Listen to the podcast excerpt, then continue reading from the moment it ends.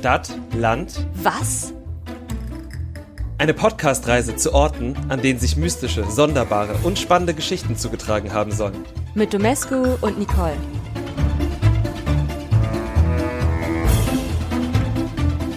Ah, Stopp! hier sind wir wieder. Es ist die inzwischen vierte Folge von Stadt, Land, Was und vor zwei Wochen hat Nicole mir eine Geschichte zum Buchstaben S erzählt. Magst du noch einmal kurz zusammenfassen für alle, die die Folge noch nicht gehört haben, worüber sie ging?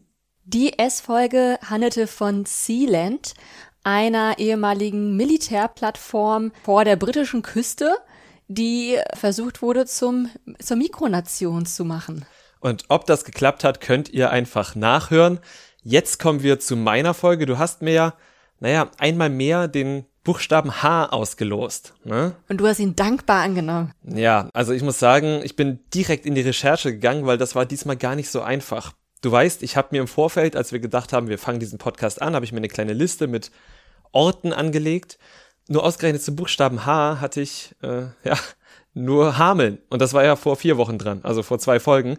Und ähm, ja, jetzt sitzen wir aber hier und nehmen auf, also ist das für dich der Hinweis. Ich habe noch einen zweiten Ort mit H gefunden und Hätte ich dir auch zugetraut, muss ich sagen. das ist gut. Möchtest du vielleicht raten, um was es sich diesmal handelt? Eine Stadt, was ganz anderes und vielleicht sogar möchtest du genau reinpieken und einen richtigen Tipp abgeben.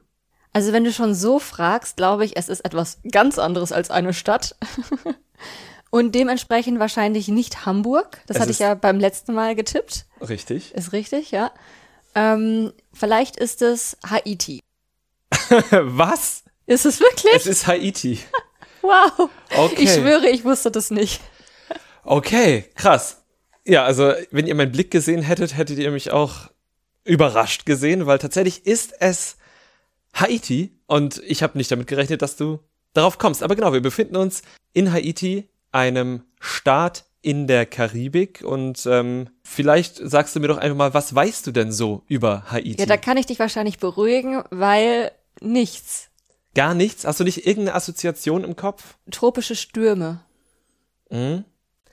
Ja, also gibt's da sicher auch oder gibt's da auch. Tatsächlich sind in den letzten Jahren ein paar andere Sachen gewesen oder sind die Assoziationen der meisten Menschen in Deutschland zumindest ein bisschen anders. Das hat meine Google-Recherche ergeben. Oh. Wenn man Haiti eingibt und dann auf die Vervollständigung wartet, dann kommen dann so Begriffe wie Dominikanische Republik, Armut, Insel und Erdbeben. Da gab's ja die großen Erdbeben in den letzten zehn Stimmt, Jahren. genau. Es waren nicht die Stürme, es waren die Erdbeben, ja. Also genau, Naturkatastrophe hatte ich noch im Kopf. Und Armut wäre ich, glaube ich, also ist auch etwas, was ich dann damit verbinden würde, einfach weil ja auch im Nachgang der Berichterstattung das auch immer wieder Thema war, dass die Menschen dort eh schon arm waren und durch diese Naturkatastrophen einfach noch verärmter waren.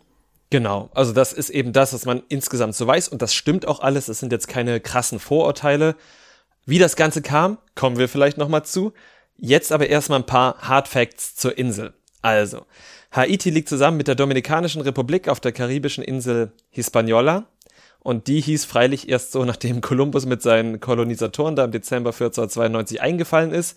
Vorher wurde sie von den einheimischen Taino Quisqueya genannt. Und ich werde jetzt versuchen, wenn ich von der Insel spreche, so häufig wie möglich den Namen Quisqueya zu verwenden. Wenn mir trotzdem mal Hispaniola rausrutscht, tut es mir leid. Weißt du, was das bedeutet? Hispaniola oder Quisqueya? Quisqueya. Das weiß ich leider nicht. Okay. Hispaniola hätte ich dir sagen können. Sag mal vielleicht für die Leute, die kein Spanisch. äh, Die spanische. Ah. Ja, das heißt es tatsächlich. Gut, und tatsächlich, wie du ja gesagt hast, ereigneten sich in den vergangenen Jahren in Haiti auch teils sehr tödliche Erdbeben, die auch die dicht besiedelte Hauptstadt Port-au-Prince trafen.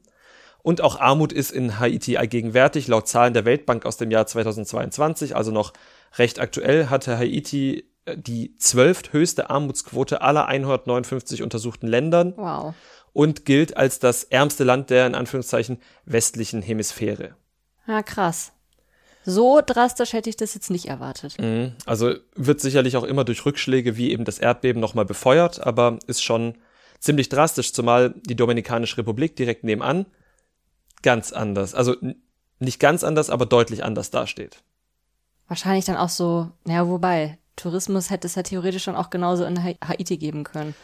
Genau, also, aber auch darauf kommen wir vielleicht nochmal zurück. Okay, ich bin gespannt. Insgesamt leben in Haiti 11,4 Millionen Menschen. Das sind etwa so viele wie in deinem Lieblingsbundesland Baden-Württemberg. Mit dem Unterschied, dass mehr als 10 Prozent, nämlich fast 1,4 Millionen Menschen in Port-au-Prince leben. Dort leben mehr als 35.000 Menschen auf dem Quadratmeter und willst du mal raten, wie hoch die Bevölkerungsdichte in Berlin so ist? 35.000 Menschen auf Quadratmeter in Port-au-Prince und in Auf Berlin. Quadratmeter. Quadratkilometer, Entschuldigung. Uiuiui. Ja. Ich habe mir gerade so vorgestellt, wie sehr viele Menschen übereinander gestapelt sind. Nein, auf dem Quadratkilometer natürlich. Ähm, wie viele Menschen wohnen nochmal in Berlin? Ja, 3,7, 3,8 Millionen. Und wie viele waren es in Port-au-Prince? 1,4. Dann sind es in Berlin vielleicht 20.000 pro Quadratkilometer? Nee, eben nicht. Es sind sogar nur 4000. Ach, krass. Ich habe mal hier unseren Bezirk, unseren eher dicht besiedelten Bezirk Friedrichshain-Kreuzberg mit dazu genommen. Da sind es 14.000. Und also, ne, also Berlin hat ja auch viel Land und so weiter. Deshalb zieht Friedrichshain-Kreuzberg den Schnitt dann schon ein bisschen hoch. Ja, okay. Genau. Und eine Sache, die viele Menschen über Haiti auch wissen, beziehungsweise danach googeln, habe ich jetzt bisher noch nicht genannt, und zwar Haiti-Revolution. Und um die, die Haiti-Revolution, ihre Nachwirkungen und über welche Umwege Haiti heute zu dem wurde, was es ist und wie wir aus Europa darauf schauen, geschaut haben und vielleicht in der Zukunft noch schauen sollten, darum soll es heute gehen. Zum Einstieg der Geschichte möchte ich dir ein Zitat aus dem Atlas Obscura vorlesen. In dem bin ich erstmals auf diese Geschichte gestoßen und habe mich entschieden, da noch ein bisschen genauer reinzugehen und das lag eben auch an diesem Zitat. Und das möchte ich dir einmal vorlesen und es lautet so. Der neue König benötigte natürlich auch einen neuen Wohnsitz. Und so ließ er in Milot das Schloss Sanssouci erbauen. Mehrere tausend Sklaven waren an dem Bau beteiligt, der bereits 1813 abgeschlossen war. Das Schloss mit seinen prächtigen Gärten, kunstvollen Quellen und seinem System aus Wasserläufen entwickelte sich bald zu einem wilden Wirbelsturm aus Gelagen und rauschenden Partys. Reden wir jetzt über Haiti? Wir reden über Haiti. Da gab es auch ein Sanssouci Da gab es auch ein Sanssouci und jetzt erzähl doch mal, woher kennen wir denn eigentlich ein Schloss Sanssouci? aus Potsdam. Genau, da steht nämlich ein Schloss Sanssouci und erbaut hat es Friedrich II., ein preußischer König. Da waren wir sogar schon mal drin. Genau, mehrfach sogar. Ich war nur einmal drin. Dann war ich auch nur einmal drin. Gut. Genau, und ähm, dieses Schloss steht in Potsdam und ein ähnliches oder zumindest ein namensgleiches steht auch in Haiti. Allerdings, und jetzt kannst du schon mal vielleicht zum ersten Bild scrollen, was ich dir geschickt habe, ist das in Potsdam ein kleines bisschen besser erhalten. Oh ja. Das ist ungefähr, naja, nicht ganz so schlimm wie die Biwa-Kapsel in Aconcagua. Ja, es ist Am wirklich nicht Acker. ganz so schlimm. Genau. Aber auch hier fehlt ein Dach, zumindest Mhm. beim Großteil des Gebäudes. Außerdem fehlt auch, ja, wahrscheinlich relevant viel Mauerwerk, so drumherum. Mhm. Und ja, es sieht halt einfach aus wie so eine Steinruine. Und im Hintergrund sieht man noch was brennen, aber das hat wahrscheinlich jetzt nichts mit diesem Sanssouci zu tun. Genau, aber kannst du dir bei diesem Sanssouci, auch bei den Ruinen, ich weiß wirklich, außer Mauerwerk ist da nicht mehr viel übrig und auch schmuckvoll ist da nichts mehr, aber kannst du dir vorstellen, dass das einst schmuckvoll gewesen ist? Auf jeden Fall. Es ist halt wirklich sehr groß. Also es sind, glaube ich, zwei oder drei Etagen, wo wahrscheinlich auch was abging, sag ich mal. Gelage und so weiter. genau, dem- Gelage ja. und so weiter. Auch ein Garten gab's, also davon sieht man jetzt nicht ganz so viel, aber zumindest auch so ein Weg, der sich da lang schlängelt und so. Allein die Treppe ist ja schon sehr herrschaftlich und sehr breit. Mhm, Schön gebogen auch. Ja, ne? auf jeden Fall. Und auch sehr viele Fenster und so. Also es war bestimmt mal sehr, sehr schön. Genau, aber du findest schon, dass Potsdamer Sanssouci jetzt ein kleines bisschen besser als. Ja, wobei Pot ich glaube, Sanssouci in Potsdam ist nur einstöckig. Ja, das Hauptschloss, da sind ja noch Genau, so viele. ja, stimmt, das Hauptschloss. Aber ähm, ja, wahrscheinlich ist es besser erhalten und hat auch einen schöneren Garten. Genau, also weswegen ich jetzt dieses, diese Geschichte erstmal anrecherchiert habe, ist eben, weil ich wissen wollte, wie kommt da ein Schloss Sanssouci hin? Und ja, dann bin ich da eben ein bisschen reingegangen und habe rausgefunden, wann wurde es gebaut und so weiter. Was glaubst du denn, haben Bau und Partys vor oder nach der Haiti-Revolution, die ich schon mal angesprochen habe, stattgefunden? Vorher. Dann würde man denken, ne? Ja. Erst König, dann Revolution. Ja. Ja, war nicht so. Ui. Genau, denn tatsächlich ist dieses Schloss einige Jahre nach der Haiti-Revolution gebaut worden und das ist vielleicht auch der Grund, warum ich stutzig geworden bin. Denn, und jetzt muss ich nochmal aufholen, das passte so gar nicht zu dem Halbwissen, was ich bis dahin über Haiti hatte. Und ähm, das wollte ich dann einfach wissen, auch warum das so ist. Und bevor ich dir also die Geschichte des Königs, der das Schloss Sanssouci hatte bauen lassen und auch das Schloss Sanssouci erzählen kann, muss ich dir erstmal ein bisschen was über die Haiti-Revolution erzählen. Sehr gerne. Und dafür müssen wir auch die Ausgangslage festhalten. Also nachdem Christopher Columbus und seine Mannschaft die Insel erobert hatten, herrschten hier die Spanier.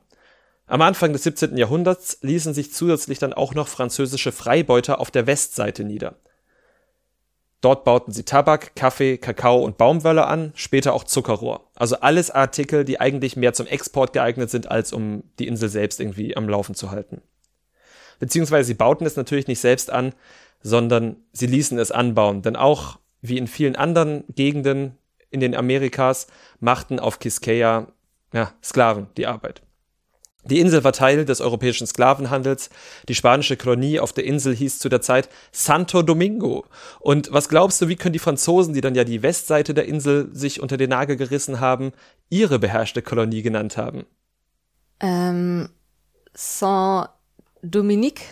Nicht ganz, nicht ganz, aber es geht in die Richtung Saint-Domingo. Du darfst gerne mal zum nächsten Bild herunterscrollen und dort siehst ah. du eine recht große Karte. Und Aber das habe ich doch gesagt. Du hast nicht Saint-Domingue, du hast Saint-Dominique. Ach so, ja, stimmt. Okay, ich habe da noch ein I reingelesen.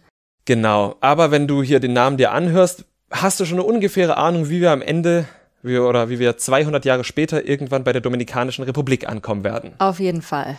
Ich habe dir jetzt erstmal nur diese grobe Karte gezeigt. Behalt die einfach mal im Hinterkopf, behalt die gerne offen. Wir werden darauf nochmal zurückkommen und du kannst auch gerne offen lassen und diese ganzen Verschiebungen die wir hier noch besprechen werden, anzuschauen. Und ihr alle, die diesem Podcast zuhört, ihr könnt das natürlich auch machen, indem ihr einfach auf Instagram geht. Dort heißen wir Stadtland was und dort teilen wir eben auch alle Bilder, die wir uns gegenseitig zeigen, damit ihr eben auch immer wisst, wovon wir sprechen und nicht nur von unseren Beschreibungen abhängig seid, was gerade bei dieser Karte, glaube ich, ein bisschen schwierig werden ja, könnte. also ich kann schon mal spoilern, es gab sehr viel Hin- und Hergeschiebe der Grenzen.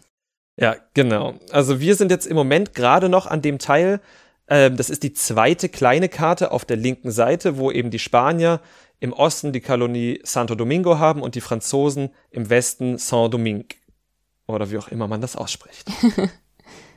ich werde jetzt in dem Folgenden nicht jede dieser Grenzverschiebungen behandeln. Das wäre auch ein bisschen viel und würde irgendwie so trockener Geschichtsunterricht sein und wahrscheinlich auch den Rahmen sprengen. Wichtig ist aber, dass im Jahr 1791 sowohl die Spanier als auch die Franzosen die Vorherrschaft auf Quisqueya hatten. Neben rund 40.000 weißen Kolonisatoren lebten in den 1780er Jahren rund 600.000 People of Color auf der Insel. Die jetzt Einheimische waren oder jetzt auch quasi importierte Sklaven oder so? Ich habe tatsächlich, genau, also ich kann das dir nicht ganz genau aufteilen, aber tatsächlich waren die allermeisten von ihnen, wurden vom afrikanischen Kontinent deportiert und nach Quisqueya gebracht als Sklaven. Und weil die Zahl der Plantagen dort immer weiter anstieg, wurden auch von den umliegenden Inseln äh, Sklaven nach Quisqueya gebracht. Aber es gab tatsächlich auch freie People of Color, die dort gelebt haben. Meistens waren es Mixed Race People of Color, die eben teilweise schwarze Mütter und weiße Väter hatten. Ähm, aber die wurden im Alltag auch stark diskriminiert. Also sie durften beispielsweise nicht mit weißen Kolonisatoren an einem Tisch sitzen oder nach 21 Uhr noch draußen auf der Straße sein. Mhm. Und entsprechend entlud sich dann ab 1791 der Zorn der Versklavten und freien Schwarzen. Nachdem zuvor schon mehrere Revolten niedergeschlagen wurden, hatten Aktionen im August 1791 dann endlich Erfolg. Innerhalb weniger Tage gelang es Sklaven, weite Teile der Nordebene Quisqueyas zu befreien und eben dort auch die Menschen von den Besatzern zu befreien. Ne? Das war ja eben ein wichtiger Bestandteil des Ganzen. Das Ganze ging dann über viele, viele Jahre hin und her. Da möchte ich jetzt nicht genauer eingehen. Dabei spielte auch die Französische Revolution, Beziehungen zwischen Frankreich und Engländern, zwischen Frankreich und Spaniern große Rollen. Das möchte ich jetzt gar nicht aufmachen. Aber die endgültige Befreiung von den europäischen Unterdrückern gelang dann im Winter 1803, als die Franzosen geschlagen und in den Ostteil der Insel vertrieben wurden. Und am 1. Januar 1804 verkündete das Land, das von nun an Haiti heißen sollte, seine Unabhängigkeit.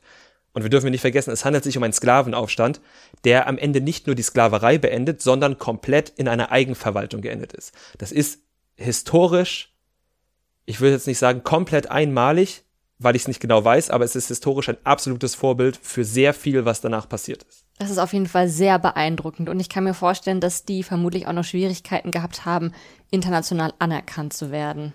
Oh ja, Das ist tatsächlich der Fall. Also, die Sklaven Haitis haben es geschafft, sich von ihren Unterdrückern zu befreien. Mehr als eine halbe Million Sklaven wurde im Zug der Revolution befreit.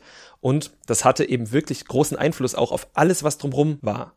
In ganz Amerika begannen sich versklavte Menschen gegen ihre Unterdrücker aufzulehnen, schmiedeten kleine Komplotte, auch wenn es mit der Befreiung der Sklaven dort noch 70 Jahre etwa dauern sollte. Aber zum Beispiel das britische Parlament, dass das im Jahr 1807 den Sklavenhandel, übrigens nicht die Sklaverei, sondern den Sklavenhandel, offiziell abschaffte, gilt als Reaktion auf die erfolgreiche Revolution in Haiti. Ah, krass.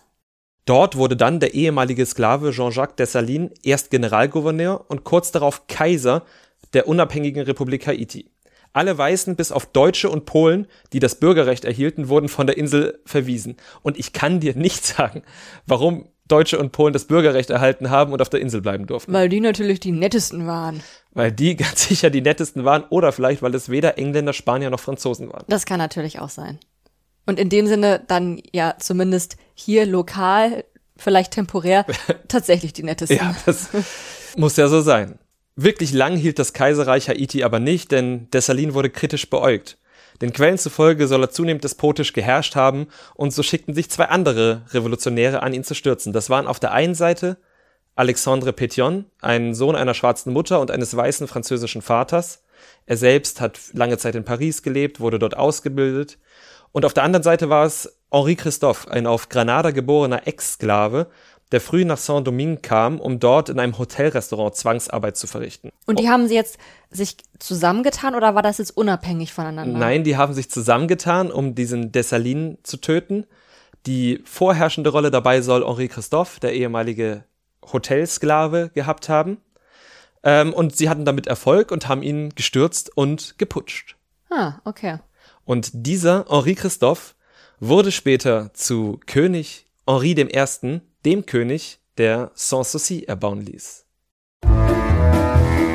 Ich gebe zu, das war jetzt relativ viel Kontext, aber ich glaube, den haben wir einmal kurz gebraucht, um so ein bisschen das ganze Halbwissen, was auch ich hatte, so ein bisschen zu ordnen und um dir die zwei Geschichten des Henri Christophe zu erzählen. Aber bevor ich das mache, darfst du gerne einmal zum nächsten Bild runterscrollen.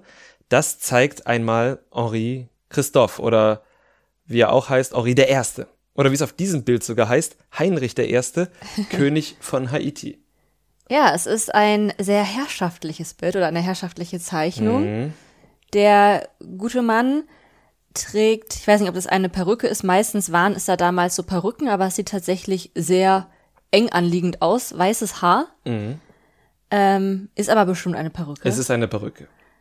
Und ansonsten trägt er so eine Uniform, die auch ja sehr sehr klassisch für die damalige Zeit aussieht. Hier noch mit so einem so einem Wappen und so einem so einer Auszeichnung, wie, wie nennt man das nochmal? Orden. So ein Orden, genau, und diesen Schulterfrinseln. Mhm, wenn du jetzt mal auf sein Gesicht guckst, würdest du sagen, es ist so ein, also wie ist der so drauf?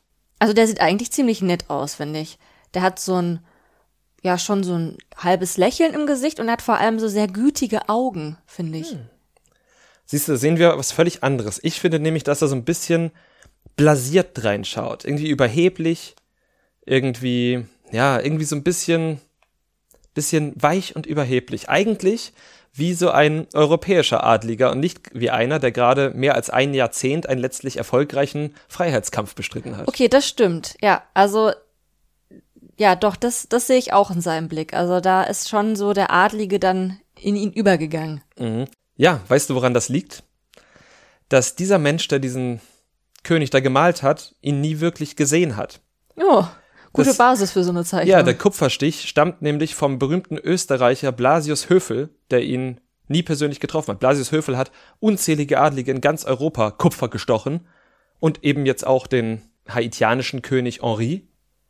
Aber den hat er halt vorher nicht gesehen. Also das heißt, Eventuell sah der König Henri komplett anders aus. Komplett tatsächlich nicht. Es ist schon gar nicht so schlecht getroffen, aber ich wollte darauf hinaus, dass er übermäßig blasiert und irgendwie sehr europäisiert gezeichnet wurde. Ja, da, vielleicht dann deswegen auch die Haare, ne? Weil das sieht halt, ja. Genau, also das hat er wahrscheinlich sogar wirklich getragen, nur eben diese Gesamtdarstellung, dass er einfach sehr, sehr europäisiert wurde, darauf wollte ich einmal hinaus. Denn Das passt nämlich auch sehr zu der Geschichte, die sich über die Jahre über ihn verfestigt hat und letztendlich ja auch im Atlas Obscura so geendet ist. Kommen wir einmal zur Geschichte von Henri. Denn nach dem erfolgreichen Freiheitskampf, wir haben gehört, dann gab es den Putsch gegen Dessalines, aber Ruhe kehrte dann noch nicht ein. Die beiden Chefputschisten Henri Christophe und Alexandre Pétion entzweiten sich binnen weniger Wochen und gründeten jeweils eine eigene Republik. Pétion bekam die südliche Hälfte der Insel Quisqueya, Henri Christophe die Nordhälfte. Bei den Kämpfen ging es auch um etwas, das wir heute Colorism nennen. Denn Christophe war der Anführer der schwarzen Bevölkerung, Pétion stand als Sohn eines weißen Franzosen an der Spitze einer Mixed-Race-Gruppe, die damals anders genannt wurde. Sag ich jetzt nicht. Sieht man ja tatsächlich auch in dem Bild von der Karte, die auch koloriert ist. Da äh, kann man diesen diskriminierenden Begriff ja auch sehen tatsächlich. Das stimmt, genau. Vielleicht werde ich den dort nochmal schwärzen, mal gucken. Doch auch dieser Zustand war nicht ganz von Dauer. Zwei Jahre später eroberten die Spanier die östlichen zwei Drittel der Insel zurück. Das sieht man dann auch wieder auf der Karte, wenn man dorthin scrollt. Und zwar genau, ziemlich genau den Teil, der bereits vor der Revolution Santo Domingo hieß. Diesen Namen sollte der Ostteil der Insel nun auch bis zum Schluss behalten. Oder nicht ganz bis zum Schluss, denn heute ist der Osten ja als Dominikanische Republik bekannt. Dort wird heute auch Spanisch gesprochen, während in Haiti Französisch und Haitianisch die Landessprachen sind, was eben auch mit dieser Trennung zu tun hat. Ah ja. In Haiti blieben der Norden und der Süden aber weiter getrennt. Zwischen den beiden Republiken wurde übrigens auch ein breiter Landstrich unbebaut gelassen, der den Berichten nach schon bald mit Lianen und Dornen zuwucherte. Und auch diesen Landstrich siehst du tatsächlich auf der einen Karte, weil du den Nordteil siehst, dann siehst du zwei so gestrichelte Linien und unten drunter siehst du dann nochmal die südliche Republik. Ah ja, stimmt. Und auf der ersten Karte auf der rechten Seite, mhm. die kleine, da steht jetzt noch Roy. Ah, da kommst du noch. Da komme ich okay. sofort zu. Deshalb, also ich habe auch schon überlegt, ob ich dir die ganzen Karten einzeln zeigen soll, aber da habe ich gedacht, das wird dann so viel, so viel mhm. hin und her. Genau, wir sehen nämlich tatsächlich dann auf der ersten Karte auf der rechten Seite, dass da erst steht Edat Haiti und Reut Haiti für den Nordteil und auf dem Südteil Rep de Haiti. Das heißt, der untere Teil blieb relativ lange unter Alexandre Pétion, die Republik Haiti. Der Nordteil blieb nur bis 1811 die Republik Haiti, denn danach wurde es das Königreich Haiti. Henri Christophe wandelte nämlich die Republik zu einem Königreich um und sich machte er natürlich zum König. Wen denn auch sonst? Das erinnert mich ja schon dann wieder so ein bisschen an Sealand. Genau. Und er nannte sich Henri I. Allerdings, man muss auch sagen, dass sich Pétion im Süden auch nur ein bisschen besser zu verhalten hat. Schließlich hat er ein paar Jahre gewartet, dann hat er sich aber zum Präsidenten auf Lebenszeit ernannt und das ihm lästige Parlament abgeschafft. Ach, das ist halt immer so schade bei solchen Staatsgründungen, die in dem Fall ja super gut sind und super notwendig sind. Und dass dann aber trotzdem halt dann ganz oft Männer das weiterführen, die dann irgendwie gr äh, größenwahnsinnig und machtgeil werden und damit halt alles in den Ruin reißen. Genau. Eben, also, und was könnte man so als König, wenn man jetzt Henri der Erste wäre, so tun? Also, was braucht so ein französischer oder ein Hofstaat nach französischem ähm, nach französischem Vorbild. Wir haben den König, check. Wir haben das Schloss, das er dann 1813 bauen lässt, check. Und was braucht so ein Hofstadt noch? Eine Guillotine. Nee, ganz, ganz viele Adlige. Ja, klar. Denn Henri Ersten wird nachgesagt, dass er inflationär Titel, Hof- und Staatsämter vergeben haben soll. Von vier Prinzen, acht Herzögen, 22 Grafen und einer ganze Menge niedriger Adliger ist die Rede. Wobei das mit dem Prinzen ein bisschen eingeschränkt werden muss. Er hatte einfach vier männliche Kinder. Ja, okay. Also das ja. eine ist sehr, sehr früh gestorben, war aber offenbar trotzdem noch ein Prinz. Ja, warum nicht, ne? Ne? Ja, aber ja, man muss ja auch den Hofstaat irgendwie voll bekommen, ne? Wenn man schon so ein Schloss hat, dann brauchst du auch ein paar Adlige. Genau, und mit diesen ganzen Leuten am Hofstaat soll Henri nämlich andauernd rauschende Partys veranstaltet haben in seinem Schloss, das er, wir hören uns an das Zitat, angeblich von Sklaven erbauen ließ. Und überhaupt finden sich ziemlich viele Berichte, die Henri I. gar nicht gut dastehen lassen. Ihm wird ein tyrannischer Führungsstil vorgeworfen, er sei fortschrittsresistent gewesen und jeden Tag soll er befohlen haben, mehreren Stieren die Kehle durchzuschneiden, um ihr Blut dem Mörtel für seinen Palast beizumischen. Eieiei. Ja, es gibt reihenweise dieser skurrilen, grausamen Erzählungen, die aber vielleicht schlimmste lautet eben so, und ich habe es, glaube ich, ein, zweimal schon gesagt, er soll sein Volk zu Zwangsarbeit verpflichtet haben, auf den Feldern, aber auch beim Bau seines Schlosses. Es ist eben sogar von Sklaverei die Rede. Und ich finde, dass das in den westlichen Quellen eine sehr bemerkenswerte Wortwahl für einen ist, der nicht nur selbst ein Sklave gewesen ist, sondern eben selbst maßgeblich an der Befreiung Haitis beteiligt war. Auf jeden Fall. Also ich will damit jetzt nicht sagen, dass nicht Leute, denen was Schlimmes widerfahren ist, nicht das gleiche anderen antun, aber ich fand es bemerkenswert. Mhm. Und hier kommen wir spätestens jetzt an den Punkt, über den ich dann wirklich gestolpert bin und an dem ich Lust bekommen habe, dir diese Geschichte zu erzählen. Ähm, auch wenn ich natürlich gar nicht ausschließen kann, dass das genau so ist, wie die westlichen Quellen das schreiben. Doch wirkt Henri I. in allen Beschreibungen zu sehr wie ein Abziehbildchen europäischer Monarchen und das konnte ich dann eben nicht ganz glauben. Und es hat nicht lang gedauert, bis ich dann in der Recherche auf einen Artikel von Marlene Daut gestolpert bin. Das ist eine Historikerin, die hat selbst haitianische Wurzeln und ist Professorin für African Diaspora Studies an der Universität von Virginia in den USA. Mhm. Und ähm, sie hat mehrere Monographien zur Geschichte Haitis geschrieben und sich in einem Aufsatz eben auch zu Henri I. geäußert. Und da ist durchaus interessant, wie sie das Ganze einordnet. Denn in den verbreitetsten Erzählungen über den nordhaitianischen König finden sich eben nur diese skurrilen Geschichten über seine vermeintliche Maßlosigkeit, über vermeintliche Zwangsarbeit. Wichtige Details, die ich dann später erfahren habe, werden aber ausgespart. Und bevor ich dir jetzt diese etwas andere Geschichte von Henri dem Ersten erzähle, möchte ich dir auch ein etwas anderes Bild von Henri dem Ersten zeigen. Oh, jetzt bin ich aber gespannt. Ich scroll runter, ja? Yes, bitte. Ja, das sieht auf jeden Fall schon mal anders aus. Also er ist immer noch einfach sehr adlig gekleidet. Total. Hat auch immer noch so eine sehr herrschaftliche Pose. Das ist richtig. Ja, sein Gesicht ist jetzt natürlich ein bisschen kleiner auf dem Bild, daher erkennt man das jetzt nicht mhm. so gut, welchen Gesichtsausdruck er jetzt wirklich hat. Ich würde sagen, er hat immer noch so einen adligen Blick. Mhm. Würde ich jetzt gar nicht, also ich habe es tatsächlich bei mir ein kleines bisschen größer. Ich würde tatsächlich sagen, sein Gesichtsausdruck ist traurig kämpferisch. Ich hätte jetzt noch sorgenvoll gesagt. Sorgenvoll würde ich auch absolut unterschreiben. Mhm. Und ja, da muss ich einfach sagen, irgendwie wirkt das ein kleines bisschen mehr wie ein gezeichneter Mann, der jahrelang gekämpft hat und dann eben versucht hat, diese Mammutaufgabe zu erfüllen, Haiti zu regieren. Ja, und was er bei solchen Bildern, also gerade so monarchische Bilder, ich meine, das ist ja, glaube ich, sogar eine Wissenschaft oder nahezu eine Wissenschaft, dass man solche Bilder analysiert und da ist ja immer ganz viel Symbolik mit drin.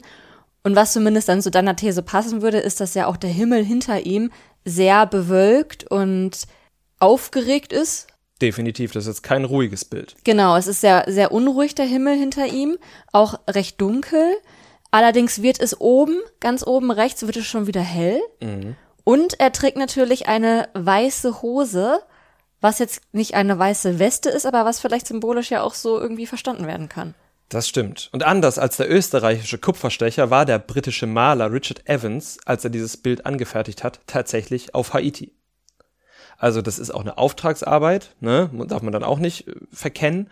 Aber ich finde, diese Unterschiede, die man in den Bildern hat, sind einfach ganz wichtig. Ich wollte jetzt einmal so diese krass europäische Perspektive von dem, der aus Europa gemalt hat, zeigen und eben jetzt die, ja, vielleicht etwas haitianischere Perspektive mit dem Bild, das auf Haiti entstanden ist. Mhm. Ja, sehr spannend. Genau. Und tatsächlich soll Henri I. auch deutlich weniger blasiert gewesen sein, als es jetzt der Atlas Obscura oder auch die deutschsprachige Wikipedia-Seite vermuten lassen. Denn laut Daut trugen beide haitianische Staaten auch außerhalb ihrer Länder weiterhin zur Befreiung der Sklaven bei. Trotz aller Streitereien, trotz der Kämpfe, trotz allem, kümmerten sie sich auch um die versklavten Menschen außerhalb ihrer Länder. Petion etwa gewährte Simon Bolivar Unterschlupf, der später ja mehrere Länder in Südamerika befreien sollte. Und Henri I. beschlagnahmte immer wieder Sklavenschiffe auf hoher See und sorgte dafür, dass die verschleppten Menschen anschließend freigelassen wurden. Cool. Das kam natürlich bei den spanischen und portugiesischen Sklavenhändlern, die dafür überfallen wurden, nicht gut an. Und aus Rache begannen sie haitianische Handelsschiffe anzugreifen, Strände zu überfallen und dort Männer, Frauen und Kinder zu entführen und sie in die Sklaverei zu verkaufen. Nicht so cool. Nee. Aber auch irgendwie erwartbar. Ja, also traurigerweise ja. ja. Henri setzte sich sogar mehrfach erfolgreich für die Freilassung verschleppter haitianischer Sklaven ein. US-Präsident Thomas Jefferson, seiner Zeichens selbst Sklavenhalter, bestrafte den Einsatz beider Haitis gegen die Sklaverei sogar mit Handelsembargos. Also quasi ab da war es halt wirklich einfach nur super problematisch. Die USA waren damals schon einer der wichtigsten Handelspartner in der Region. Hm. Zu seinen Lebzeiten wurde Henri I. von britischen Abolitionisten verehrt. Doch bald schon nach seinem Tod beschuldigten ihn britische Reisende, sein Volk versklavt zu haben. Diese Erzählung überdauerte die Jahrhunderte und eben bis heute. Erst seit ein paar Jahren ändert sich das, auch in der Wissenschaft und auch in der populäreren Wissenschaft oder hier in unserem Podcast vielleicht auch ein kleines bisschen. Und so erschien vor rund einem Jahr im britischen Magazin The Spectator ein Text mit dem schönen Titel Henri Christophe, König von Haiti, war keine so lächerliche Figur. Das ist wirklich ein sehr griffiger Titel. Es ist ein wirklich sehr griffiger Titel, der aber auch so gut passt, wenn man halt bedenkt, dass er einfach über Jahrhunderte einfach nur als dieser lächerliche Typ der europäische Monarchie nachspielt dargestellt wurde. Aber das war er mindestens nicht nur. Also können wir eigentlich davon ausgehen, dass das schon so eine Art Propaganda war, die jetzt ja diverse Player quasi auch ähm, unterstützt haben, um ihn halt einfach international schlecht dastehen zu lassen? Das würde ich jetzt tippen. Das ist auch, glaube ich, so ein bisschen zwischen den Zeilen die These von Marlene Daut. Mhm. Da geht es einfach darum, dass dieser Staat ja einfach eine große, dieser Staat Haiti oder diese beiden Staaten Haiti eine große Strahlkraft für alle versklavten Menschen auf der Welt, die davon mitbekommen hatten. Ne? Und dass natürlich die handelnden Personen in irgendeiner Form unterminiert werden sollten, das ist nicht unwahrscheinlich. Ja, es klingt leider recht realistisch. Marlene Daut zeichnet sogar ein ganz und gar nicht lächerliches Bild. Sie beschreibt einen Mann, der versuchte, ein, und jetzt zitiere ich mal wieder, freies und wohlhabendes Land in einer Welt zu schaffen, die der Existenz von Menschen, die wie er aussahen, feindlich gegenüberstand. Und das ist ja quasi am Ende das, was wir gesagt haben, weil nicht nur die Franzosen haben immer wieder versucht, Haiti zurückzuerobern und dort die Sklaverei wieder einzuführen, sondern auch die USA übten großen Druck aus. Und so laufen am Ende viele Vorwürfe, die sich in der populären Wissenschaft über Henri gesammelt haben, ins Leere. Die Zwangsarbeit, die Henri zugeschrieben wird, hat es laut Daut wohl so überhaupt nicht gegeben. Vielmehr eine ganze Reihe sehr komplexer Arbeitsgesetze, die er in seinem sogenannten Code Henri niedergeschrieben hat. Sie nennt das Werk sogar das umfangreichste Gesetzeswerk zur Regelung der Rechte und Pflichten von Arbeitnehmern, die die Welt bis dahin je gesehen hatte. Krass. Aber hat sie auch eine These dazu, wie er dann seinen Palast hat bauen lassen oder von wem? Von schlecht bezahlten Arbeitern. Also okay. Also wir sind ja immer noch im 19. Jahrhundert oder im frühen 19. Jahrhundert, wo einfach schlecht bezahlte Arbeit ein Fortschritt war. Mhm. So, also es klingt jetzt total bescheuert, aber es war für viele Menschen ein Fortschritt. Ja, okay. Und so stand nämlich unter anderem auch in diesem Code Henri, anstelle des Lohns wird den Arbeitern auf den Plantagen, also zum Palast weiß ich jetzt nicht, aber in dem Code Henri steht zu den Plantagen, ein volles Viertel des Bruttoprodukts frei von allen Aufgaben gewährt. Also sie kriegen kein Geld, zumindest die auf den Plantagen nicht, aber die dürfen ein Viertel ihres Ertrags für sich behalten, ohne dass davon irgendjemand was wegnimmt. Das klingt für uns immer noch scheiße. Aber ich muss halt wirklich sagen, das ist halt irgendeine Mischung aus Feudalismus und Anteilskultur. Da waren wir in Europa zu dem Zeitpunkt nicht weiter. Und fünf Jahre vorher gab es halt noch Sklaverei auf Haiti. Das heißt, es ist ein Riesenschritt. Natürlich hätten wir uns alle gewünscht, oder wir jetzt von heute, dass wir sagen, okay, wir führen jetzt Demokratie ein und am besten noch in irgendeiner Form, ja, vergesellschaften wir alle Güter und alle sind glücklich. Aber ich glaube, dass es diese Vordenker da noch gar nicht gab. Ja, klar. Es ist ja auch immer super einfach aus unserer heutigen Perspektive zu sagen, oh, das war aber trotzdem nicht so gut. Aber ja, wie du halt schon sagst, für die Zeit, für die Umstände war es dann sicherlich schon fortschrittlich. Oder zumindest nicht die schlechteste Wahl. Genau, es war, würde ich fast sagen, zeitgemäß. Ja. So. Und äh, das war ja auch nicht das Einzige. Henri legte großen Wert auf Bildung. Er rief ein Programm ins Leben, um ausländische Lehrer ins Land zu holen, die einheimische Kinder unterrichten sollten. Er bestellte einen Bildungsminister und beauftragte den Bau zahlreicher Schulen. Und, und das war vielleicht das Wichtigste, Henri wollte die Landwirtschaft von den Exportgütern Zucker, Indigo, Baumwolle und Tabak umstellen. Er wollte mehr Weizen anbauen, um Haiti unabhängiger von der Außenwelt zu machen und natürlich, damit die Bauern, die auf den Feldern arbeiteten, irgendwas anfangen konnten. Stell dir vor, du bist Bauer und darfst ein Viertel von irgendeinem riesigen Tabakfeld behalten, da hast du nur Tabak. Ja, und musst dich dann noch drum kümmern, das wieder zu verkaufen. Ja, genau. Also er hat schon, glaube ich, eine ganze Menge Zeug angestoßen. Und was er eben auch machte, er sorgte überhaupt dafür, dass die Einheimischen überhaupt Land bekommen haben, denn die Haitianer konnten sich um das Land ehemaliger französischer Besatzer bewerben und durften das dann halt eben bestellen. Was Marlene Daut aber übrigens nicht will, ist Henri komplett reinzuwaschen. Also die weiße Hose ist dann doch mit mit Flecken besetzt. Ja, ich glaube, du hast das, glaube ich, sehr, sehr gut interpretiert, ehrlich gesagt. Die hätte er sich gerne angezogen, aber ich glaube, die, die passt ihm nicht so gut. Aber sie passt ihm besser als, ja, keine Ahnung, ein Büßergewand, was viele Europäer ihm vielleicht angezogen hätten. Mhm. Denn der haitianische König muss sich den Vorwurf gefallen lassen, mit seinem Hofstaat und seinem schicken Schloss den Despotismus Europas zumindest in Teilen kopiert zu haben. Und natürlich ist auch nicht unwahrscheinlich, dass er mit harter Hand regiert hat, um seine Vision durchzusetzen. Auch hier nicht vergessen, wir sind Anfang des 19. Jahrhunderts. Einige Zeitgenossen, und zwar auch Zeitgenossen, die viel von ihm gehalten haben, bestätigen auch das harte Durchgreifen, aber sie verteidigen es als notwendig, um Haitis Freiheit und Unabhängigkeit zu bewahren, während die ganze Welt eben Haiti dabei zusehen wollte, wie es scheitert. Ist schon keine leichte Aufgabe, die der gute Mann da hatte. Nee, es ist halt, also es sagen ja im Moment auf Instagram ja, sagen ja alle, wir gegen den Rest der Welt, aber bei Haiti war es am Ende wir gegen den Rest der Welt. Und bei dem anderen Haiti südlich, worüber wir jetzt gar nicht so viel reden, auch. Daud schreibt, um die Art von Staat zu verstehen, die Christoph zu schaffen versuchte, muss man verstehen, dass die Welt, in der er lebte, eine Welt war, in der die Freiheit der Schwarzen überall bedroht war. Wer leugnet, dass die diplomatische Nichtanerkennung, die Rückkehr der Sklaverei und die drohende ausländische Besatzung die Regierung Haitis kompliziert machten, bestreitet die Kraft und Macht von Sklaverei und Kolonialismus. Ja, und das führt uns dann am Ende letztendlich wieder in die Gegenwart. Ganz am Anfang haben wir über Haiti gesprochen. Das ärmste Land der westlichen Hemisphäre. Und ich finde, das kommt halt eben nicht von ungefähr. Lassen wir Henri Christophe mit all seinen Widersprüchen, seinen schlechten Eigenschaften, seinen brutalen Fremdzuschreibungen einmal weg, da muss man sagen, irgendwie wundert es nicht, dass sich Haiti zu keiner Zeit so richtig frei entfalten konnte. Wie lange hat er denn dann, oder wie lange hielt denn seine Monarchie dann an? Ja, seine Monarchie endete, muss ich ganz ehrlich sagen, schon am Ende der 1810er Jahre. Henri war nicht sonderlich beliebt und im Oktober 1820 kam er dann einem Putsch zuvor und nahm sich das Leben und erschien zu dem Zeitpunkt schon wieder so unbeliebt zu sein, dass seine Leiche, damit diese nicht geschändet würde, von treuen Anhängern mit Ätzkalk überzogen wurde, bevor sie begraben wurde. Uiuiui. Ja, genau. Also mit dem Königreich Haiti war es dann tatsächlich auch vorbei. Und das Schloss Sanssouci steht heute sogar noch und ist unter europäischen Touristen weiter ein beliebtes Ausflugsziel. Ja, würde ich auch hinfahren, wenn ich da wäre. Ja, ne? Also es sieht wirklich sehr, sehr schön aus. Ja.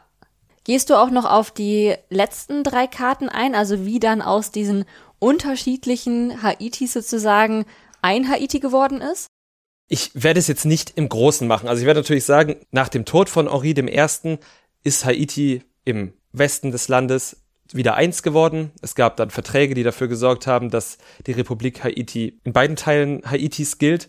Und Santo Domingo blieb dann erstmal auf der, auf der Ostseite. Das dauerte allerdings nicht lang an, ich glaube sogar nur zwei, drei Jahre. Dann eroberten die Spanier wieder alles zurück. Es hieß dann wieder Haiti oder Santo Domingo, manchmal so, manchmal so. Und dann Mitte des 19. Jahrhunderts wurde die Insel aber abermals geteilt, und zwar in die Republik Haiti auf der westlichen Seite und auf der östlichen Seite die Dominikanische Republik. Und so ist es jetzt bis heute. So ist es bis heute tatsächlich. Und wir kennen die Dominikanische Republik heute als große Urlaubsregion, in der ja die weißen Strände irgendwie beliebt sind, wo dann haufenweise Touristen aus ganz Europa mit einem Billigflieger hinfliegen, dort ein paar schöne Wochen verbringen und relativ viel Geld ins Land lassen, was dort ja immer möglich war. Denn Santo Domingo oder auch später die Dominikanische Republik, da gab es ja nie Embargos. Also die wurden ja immer ganz gut äh, von den großen Handelspartnern, von den westlichen Handelspartnern, von den USA gepampert, während Haiti einfach unfassbar große Startschwierigkeiten hatte. Ne? Und das, obwohl Haiti ein großer Vorreiter in Sachen Freiheit der Sklaven war. Credit hat das Land dafür oder auch die Akteure insgesamt viel zu wenig bekommen. Was sie eben bekommen haben, war eben diese Handelsembargos oder diese Isolation. Ja, schade, dass das dann auch im Nachhinein nicht passiert ist. Also da, vielleicht liegt es auch einfach an meiner Bildung, das will ich jetzt gar nicht ausschließen, dass ich davon jetzt in dem Rahmen oder in der Größenordnung noch nicht gehört habe. Aber ich würde jetzt mal vermuten, dass es da einfach noch recht viel Aufklärungsarbeit geben sollte, damit Haiti dann in dem Kontext auch den Ruhm bekommt, den es verdient. Genau, also ich hatte tatsächlich davon gehört, ja, Sklavenrevolution auf Haiti, aber was das Ganze bedeutet hat, vor allem im Nachgang, wusste ich ja nicht. Ich habe halt gedacht, cool, sie haben sich befreit und was dann? Habe ich nie gefragt. Und jetzt muss ich sagen, wow, danach wurde es ja nochmal richtig, richtig schwer. Ja. Und deshalb ist es aus heutiger Perspektive so leicht zu sagen, ja, Haiti ist arm und die ganzen Naturkatastrophen hindern das Land irgendwie an einem nachhaltigen Aufbau. Aber die Verantwortung des Westens, der Haiti erst unterworfen und dann über viele Jahre isoliert hat, kommt dabei ja überhaupt nicht zu tragen. Ne? Ja, wie es ja auch so oft ist mit Staaten, die halt kolonialisiert wurden, da mhm. äh, ja, sind es ja immer dann die internen Probleme und selten dann die äußeren Einflüsse durch den Kolonialismus, die eben den Wachstum oder den Wohlstand des Landes einfach nachhaltig geschädigt haben. Na, so wird es gesehen, ja. Ja, ja, genau, klar, ja, genau. das meine ja, ich. Ja. ja, genau. Ja, nee, äh, eben, das wird immer so oft unterschlagen, diese, dass der Kolonialismus so einen Einfluss hatte. Ja, und das bringt mich letztendlich wirklich ans Ende dieser Geschichte. Das war jetzt die vierte Geschichte, die wir erzählt haben. Das war wahrscheinlich die unlustigste. Ja, nicht, nicht ganz so ein dolles Happy End, muss mhm. man sagen. Aber irgendwie ja schon. Also es gab zumindest einen Happy Middle Point, ne? Ja, wo alle ganz viele Gelage auf Schloss Sanssouci gefeiert ja. haben. Weißt du, was aus den Nachkommen von König Henri geworden ist? Das, das war mir gerade beim Happy Middle Teil. Die meisten haben das Erwachsenenalter nicht erreicht. Oh. Und sein ältester Sohn ist allerdings im Alter von 16 Jahren, im gleichen Jahr wie sein Vater, ermordet worden und äh, konnte die Nachfolge, die er ja theoretisch als in einer Erbmonarchie hatte, nie antreten. Also das ist jetzt auch keine so gute Geschichte. Er hatte noch eine Tochter, die ist immerhin 39 Jahre alt geworden, ist dann im Jahr 1839 gestorben. Da weiß man jetzt aber nicht, ob es natürlicher Tod war oder ob sie auch irgendwie hingerichtet wurde.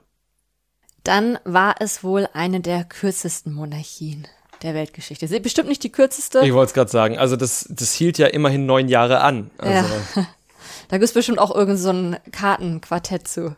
Die kürzesten Monarchien der Welt? Ja, ja ganz sicher. Dann gibt es ja auch immer noch so Scheinmonarchien und Halbmonarchien und überhaupt. Also. Ich glaube, er war nicht der kürzeste, aber es war natürlich in irgendeiner Form traurigerweise eben keine Erfolgsgeschichte. Man hätte sich so gewünscht, dass die Haiti-Revolution eine richtige Erfolgsgeschichte wurde. Und ich würde sagen, das wurde sie trotzdem. Auch wenn man jetzt bei König Henri vielleicht nicht den Erfolg sieht, aber wenn man sieht, was das vielleicht wirklich für eine Strahlkraft auf die ganze Welt gehabt hat, dann ist diese Haiti-Revolution eine absolute Erfolgsgeschichte gewesen. Ja, und überhaupt, dass sich ja trotzdem Haiti dann langfristig gesehen befreien konnte vom Kolonialismus, auch wenn natürlich die Folgen einfach sehr negativ waren. Mhm. Und dass mehr als die halbe Insel ja auch nach wenigen Jahren schon wieder zurückerobert wurde, aber ja. ja. Aber wie gesagt, es ist ein Erfolg, der nach außen gestrahlt hat und auf den wir heute, 200 Jahre später, durchaus auch irgendwie mit Ehrfurcht blicken sollten. Weil das, dazu hat sicherlich eine ganze Menge Mut und Durchhaltevermögen gehört. Auf jeden Fall. Gut, und in der Hoffnung, dass du nächste Woche eine schönere, aufbauendere Folge erzählst, würde ich sagen, losen wir jetzt für dich noch einmal die Buchstaben aus. Das machen wir. Du sagst A, ich sag Stopp. A. Stopp. W. Okay. W wie Walter. W wie Walter. Gut. Dann fange ich mal an zu recherchieren, wa? Gut. Und während Nicole anfängt zu recherchieren, liked ihr diesen Podcast, empfehlt ihn weiter und gebt fünf Sterne.